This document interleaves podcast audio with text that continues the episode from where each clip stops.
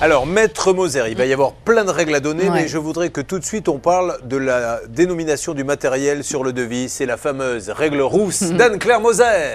Et tout de suite, la règle rousse avec Anne-Claire Moser. Du barreau de Reims. Anne-Claire, est-ce que lorsqu'il y a un devis que j'achète une chaudière, il doit être marqué c'est une chaudière euh, Durand X24, etc. C'est obligatoire, parce que dans le cas contraire, je ne sais pas ce que j'achète. J'achète une chaudière, mais qui me dit que cette chaudière coûte 1000 et quelques euros ou 2000 euros puisque des chaudières, il y en a à tous les prix, selon que la marque est une marque premium ou pas. Donc le minimum que l'on peut attendre et que l'on doit attendre, c'est d'avoir la marque de la chaudière. La semaine dernière, vous avez déjà eu dans l'émission une euh, problématique identique. Donc je note que c'est pas une première fois.